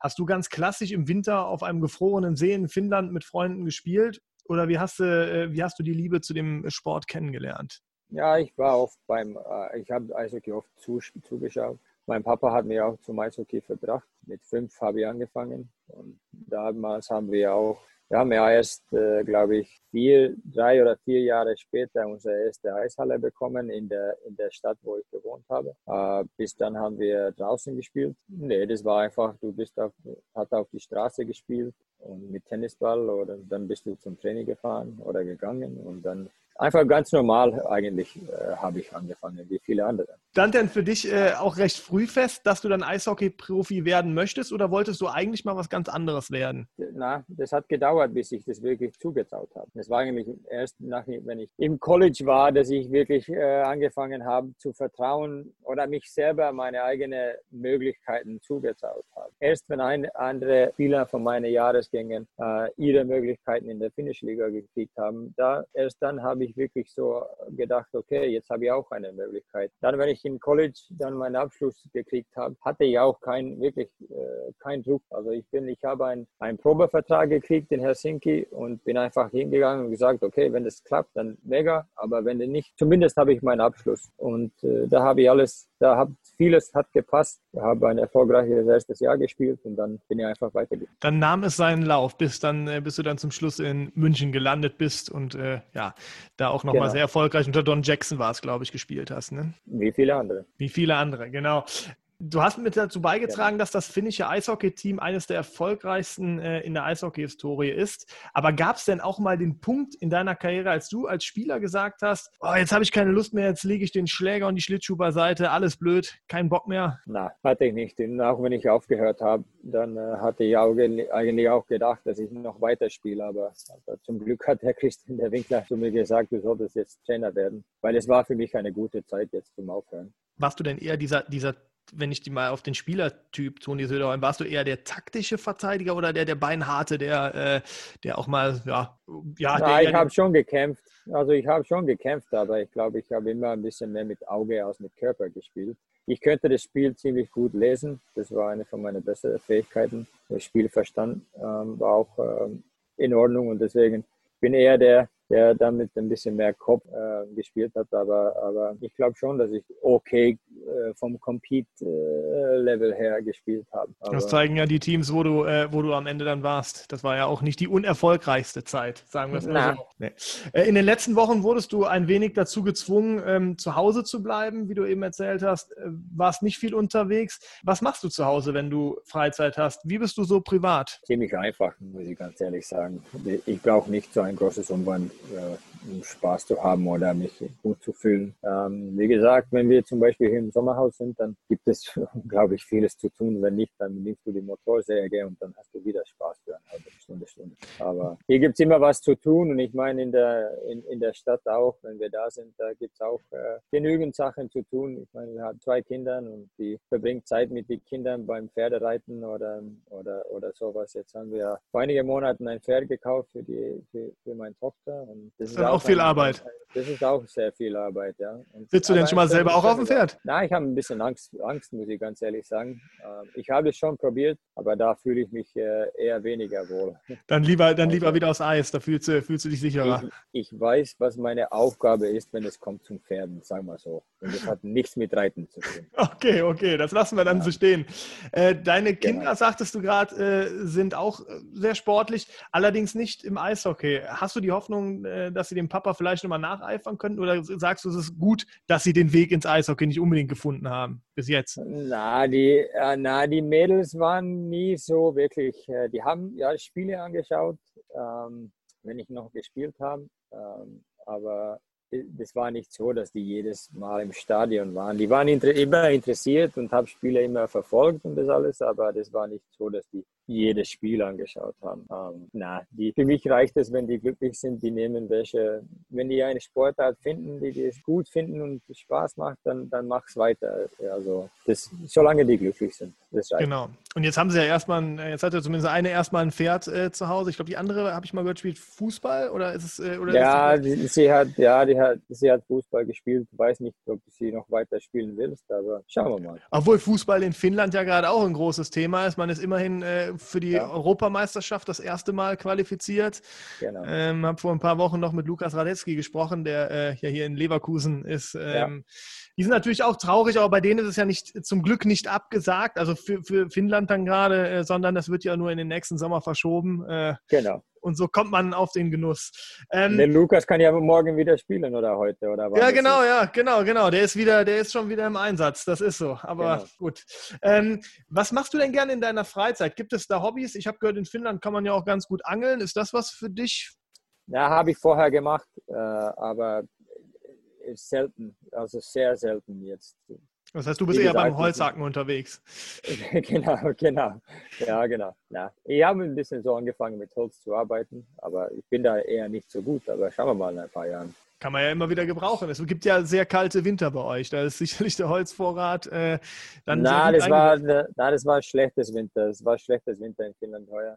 Also wir hatten keinen Schnee in, uh, im Süden im Südfinnland. Aber im Lappland gab es viel, aber, aber das hat sich schon geändert. Ähm, gibt es denn noch Sportarten neben dem Eishockey, die du wirklich intensiv verfolgst, wo du sagst, das äh, interessiert mich immer wieder?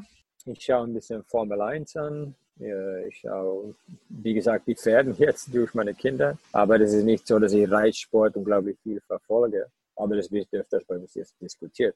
Okay. Mit, öfters meine ich jetzt jeden Tag. Ja. Und du kommst aber noch ganz gut raus aus der Diskussion, höre ich.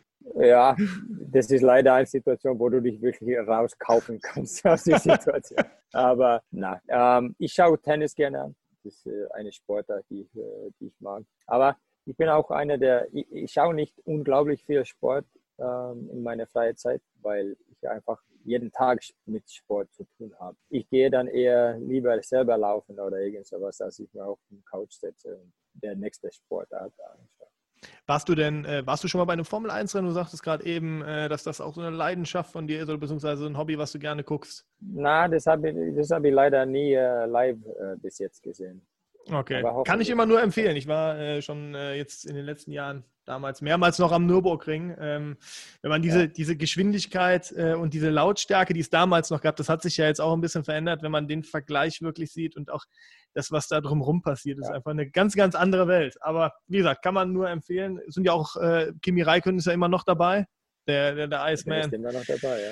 Oh ja, genau. Und Walter Bottas nicht zu vergessen bei Mercedes. Auch, auch noch am Start. Ja ihr Finnen seid sportlich, merke ich, sehr gut aufgestellt in den letzten Jahren. Also hat sich äh, im Skispringen ist es gerade ein bisschen schwieriger, aber sonst äh, hat es das hat es doch da sportlichen relativen Aufschwung nochmal gegeben, finde ich. Ja, also ich glaube schon, dass es äh, Sport gehört zum Kultur äh, ziemlich viel hier. Ähm, wir sind ja noch, äh, wir sind ja kein altes Land. Ich meine, wir waren ja eigenständig nur ungefähr 100 Jahre jetzt, ein bisschen rüber, rüber aber jetzt haben die viele alte Klassiker-Matches oder Spiele oder Wettkämpfe gezeigt im Fernseher und das hat schon, wenn man die, wenn man die nochmal äh, anschaut und überlegt, das hat schon, die waren schon wichtige Momente für die Finnen. Ich auch noch, auch noch ein Spiel, wo du dabei warst, zum Beispiel das Finale von der, von der WM?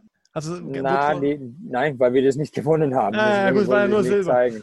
Ich meine, das, die 95, wenn das erste Weltmeisterschaft gewonnen ist, da ist auch äh, also finanziell richtig viel besser gelaufen in Finnland. Das war eine sehr, sehr schwierige Zeit, die Anfang 90er in Finnland. Und äh, da hat sich auch, äh, das hat rein auf die Nationalökonomie hat es richtig sehr gemacht. Als Spieler und auch als Trainer kommst du viel in der Welt rum, siehst viele Länder, andere Traditionen. Gab es einen Spielort, an dem du dich mal überhaupt nicht äh, wohlgefühlt hast, wo du gar nicht zurecht äh, bist? Oder hattest, gar, hattest du gar nicht die Zeit, etwas von dem jeweiligen Land sich so wirklich anzuschauen, weil man nur von Halle zu Halle jagt? Na, kann ich wirklich nicht sagen. Also ich meine, wir waren ja, ein paar Mal war ich in Russland, aber ich habe nie in der K-Heile gespielt. Und was ich gehört habe, ist das auch ein ziemlich gutes Leben äh, heutzutage. Na, also eigentlich bin ich, ähm, war ich glücklich in alle Städten, wo ich gespielt habe. Kann wirklich da nicht, nicht Großes sein. Ja, dann kommen wir zu den letzten Fragen. Äh, wie wichtig ist es denn äh, für dich dann diese Unterstützung der Familie und auch den Zusammenhalt äh, zu erfahren? Ähm, nimmst du sie zu jedem äh, Ort oder hast du sie damals überall hin mitgenommen? Ähm, wie, wie, sah das aus? Ja, das, äh, die, die Kinder, also die Familie hatten, die waren ja bei mir auch in München für drei Jahre die sind dann zurück wegen der Schule auch zurück äh, nach Finnland äh, oder die sind nach Finnland zurückgezogen. Aber die, klar, die Kinder haben viel Deutsch gelernt, also sehr gut die Sprache gelernt. Die haben Englisch auch in der Schule gelernt. Hat eine, glaube ich, eine sehr große äh, Bedeutung, die Zeit, was wir alle gemeinsam in Deutschland verbracht haben. Meine Frau war, war mit mir in, in, in, oder wir waren alleine damals in, in der Schweiz. Unsere erste Tochter ist in Schweden geboren. Also die sind schon ein bisschen gewöhnt an diese Reiserei, aber jetzt fühlen die sich gut zu Hause und dann äh, richten wir uns davon aus. Aber ich hatte es nicht mehr so ähm, wirklich weit weg von meiner Familie öfter so längere Zeiten zu verbringen, aber aber die, die ganze WM-Zeit und mit des WM, das ist schon acht Wochen und das ist auch eine lange Zeit ohne. Mhm. Ähm, jetzt haben wir gerade eben über Traditionen gesprochen. Wir haben ja hier in Köln, ich weiß nicht, du warst sicherlich schon mal bei den Haien auch unterwegs äh, und hast dir da mal ein Spiel angeguckt. Wir haben ja hier auch so eine ganz spezielle äh, Tradition, den Kölner Karneval. Äh, wäre das auch mal was für dich, so als ähm, Prinz Toni der Erste? Ja, ich bin kein so Riesenfeier-Person äh, eigentlich. Also klar, ich bin zum Oktoberfest gefahren das alles, aber so eine große Karneval-Typ bin ich eigentlich nicht. Ich kann mich nicht auf die Karneval in Rio auch nicht sehen. Also, okay. ähm, ja, ich bin eigentlich eher mehr so ein Typ, ich äh, setze mich gerne mit Freunden äh, um einen Tisch rum, aber ich brauche nicht, es muss nicht unglaublich laut und ein richtig großes Volksfest sein, um für mich äh, Spaß zu haben. Ja, äh, in der Heißzeit äh, haben wir ja auch eine Tradition und zwar die Verlosung der Giveaways unserer Sportstars. Und du hast deinen Fans ja auch was mitgebracht, Toni. Wir haben es Anfang der Sendung angekündigt, dass es was zu gewinnen gibt. Wie das funktioniert, folgt uns, der Heißzeit, H, das englische Eis und die Zeit. Bei Instagram und Facebook. Natürlich könnt ihr auch heute wieder eure Fragen an den jeweiligen Sportlerinnen oder den Sportler loswerden. In dem Fall Toni Söderholm. Wer kommt, das sagen wir euch rechtzeitig, bevor die nächste Podcast-Folge erscheint in den sozialen Netzwerken. Ihr könnt dann unter das Bild eure Fragen posten und wir verlosen dann den oder diejenige aus, die uns ganz tolle Fragen geschickt haben. Vielen Dank da schon mal im Voraus und jetzt kommen dann deine Fragen, Toni. Der Simon fragt beispielsweise, hast du eigentlich irgendein Ritual vor wichtigen Spielen? Na, also ich, ich mache schon ein bisschen Sport am Spieltag. Also wenn ich jetzt an meine Trainerkarriere erinnere, also als Trainer jetzt beantworte, ähm, ich, muss, ich muss am Spieltag was machen. Sonst, äh, sonst komme ich, weil ich muss eigentlich von dieser Spielvorbereitung bis zum Spiel muss ich einfach äh, komplett was anderes tun. Äh, Zum Beispiel Lakritz dann essen noch. Na, ich meine jetzt äh, okay. laufen gehen oder, ah, okay. oder in Kraftraum oder irgendwas. Ja, ich brauche eine, eine gute Einheit von Fitness an dem Tag, wo wir spielen. Das will ich einfach haben. Das ist schon ein bisschen meine, meine Ritual da. Ja, dann möchte der Emily wissen, ähm, ob du dich als Spieler mal so richtig auf dem Eis geprügelt hast. Na, nicht wirklich. Das war nicht so, nicht so meins. Äh, ich habe hart schon, wie gesagt, ziemlich hart gespielt ab und zu, aber das war nicht so. Also prügeln brauchte ich nicht. Okay. Ähm, Hätte auch nicht, ist wahrscheinlich auch nicht gut gelaufen, kann ich sagen. Okay, lassen wir es so stehen. Äh, und dann haben wir noch Marie, die fragt, äh, wieso, ähm, wo siehst du dich in zehn Jahren? Schwierige ja, Frage. Schwierige Frage. Schwierige Frage. Also ich, ich verstehe, warum man das fragt, aber das ist wirklich eine sehr schwierige Frage zu beantworten. Ich hoffe, dass alle gesund sind und ich hoffe, dass Familie alles gut geht. Hoffentlich habe, habe ich noch eine, eine gute Arbeitsplatz irgendwo beim Coaching. Aber kann ich jetzt sagen, keine Ahnung. Okay. Vielleicht ja auch auf dem Pferd. Vielleicht ist noch die Riesenkarriere auf dem Pferd dabei. Ähm, wir wissen es nicht. Oh. Ja, ähm, dann schon mal vielen Dank für euer Interesse. Und jetzt, lieber Toni, wirklich die allerletzten vier Fragen. Äh, du hast es fast geschafft. Quasi bricht die letzte Minute im dritten Drittel an. Dein Team führt 2-1. Das heißt bei uns die Fastlane und die muss man nur noch übers Ziel bringen. Ähm, bist du bereit für die letzten vier Fragen? Ja. Dann erklär uns deine Sportart doch mal in einer Minute. Ein Teamsportart, der auf dem Eis passiert, mit äh, Körperkontakt, der schnell ist. Äh, da kommen Zweikämpfe, da werden Tore geschossen, da werden Helden gefeiert. Besser hätte man es. Am Ende muss man, wenn es super läuft, auch noch gewinnen und sich Medaille umhängen können. Wenn es super läuft. Aber wir haben ja gehört, es Genau. Ähm, Frage zwei. Jetzt haben wir ja gehört, dass du dich in deiner Sportart super auskennst. Aber wie steht es denn mit anderen Sportarten? Deshalb erklär uns doch mal bitte, was das Tolle am Snowboard Slopestyle ist. Ja, das, äh, dass ich das nicht machen muss, weil ich äh, nicht, also ich, ich kann schon Skifahren, aber Snowboarden, das war nie so meine, meine Sache oder ich war da nicht so wirklich gut. Aber ich kann schon viel Respekt haben, dass man wirklich mit so solche Tricks äh, sich, weil die muss ich auch ir irgendwann ausprobieren, diese Tricks und diese Flips. Und ich weiß nicht, wie, wenn ich meine, meine Tochter jetzt sagen würde, heute gehe ich zum Skifahren und, und Snowboarden und heute versuche ich mal den 720 Kopf rüber, was weiß ich, hinten rum da sage ich, puh, Dann könntest du dich wieder, ja, da könntest du dich wieder darauf berufen, dass du einfach damals im Fußball zu viel Schlang, äh, Flanken geschlagen hast oder Vorlagen gemacht hast und jetzt mit der Hüfte die Probleme hast. Wäre genau, wär nicht genau. ganz verkehrt. Ähm, Frage 3. Ja, genau. Warum sollte man unbedingt äh, unsere Heißzeit, die Pod, den Podcast anhören? Ja, weil es interessant ist, weil die Gäste hoffentlich passen, finden immer neue Themen, die man hört. Die kommen Fragen, die man vielleicht nicht in der Zeitung lesen kann. Der Stimme von der Moderator passt. Perfekt, vielen Dank. Ähm, dann die letzte Frage. Nominiere einen Wintersportler, den du gerne in einer nächsten Heißzeitfolge hören würdest. Eine Wintersportler. Ja, oder eine Wintersportlerin. Also irgendwas am besten äh, deutschsprachig, das hilft uns, hilft uns ungemein weiter. Ähm, kann ein Spieler von dir sein, kann äh, aber auch äh, ein ehemaliger Kollege sein oder du kannst raushauen, was du willst. Das ist wahrscheinlich die schwierigste Frage bis jetzt. Ich versuche jetzt halt vielleicht jetzt haben wir über Eishockey jetzt äh, länger diskutiert und deswegen eine andere Sportart wäre vielleicht Angie Kerber vielleicht. Äh, wir suchen, ja, wäre nicht verkehrt, aber wir suchen ja Wintersport. Wintersport. Genau, die macht ja keinen Wintersport. Ich meine, wenn die uns über Wintersport was erzählen könnte, wäre die auch gut, aber. Aber die haben ja auch keine wirkliche Winterpause. Das spielen ja jahrelang. Ja, ich verstehe das. Skispringen, das habt ihr schon gehabt. Ja, gut, aber äh, wir, wir würden da auch eine Nominierung wieder in, in Frage nehmen, wenn du sagst, den würde ich gerne mal hören. Den, da würde ich gerne mal was drüber erfahren. Ihr könnt ja, ich weiß, es ist kein Wintersport, aber ruf mal Sebastian Vettel an. Dann rufen wir den an, alles klar. Äh, der Wunsch ist geäußert. Äh, wir werden versuchen, ähm, alle Hebel in Bewegung zu setzen, um dir den Wunsch zu erfüllen.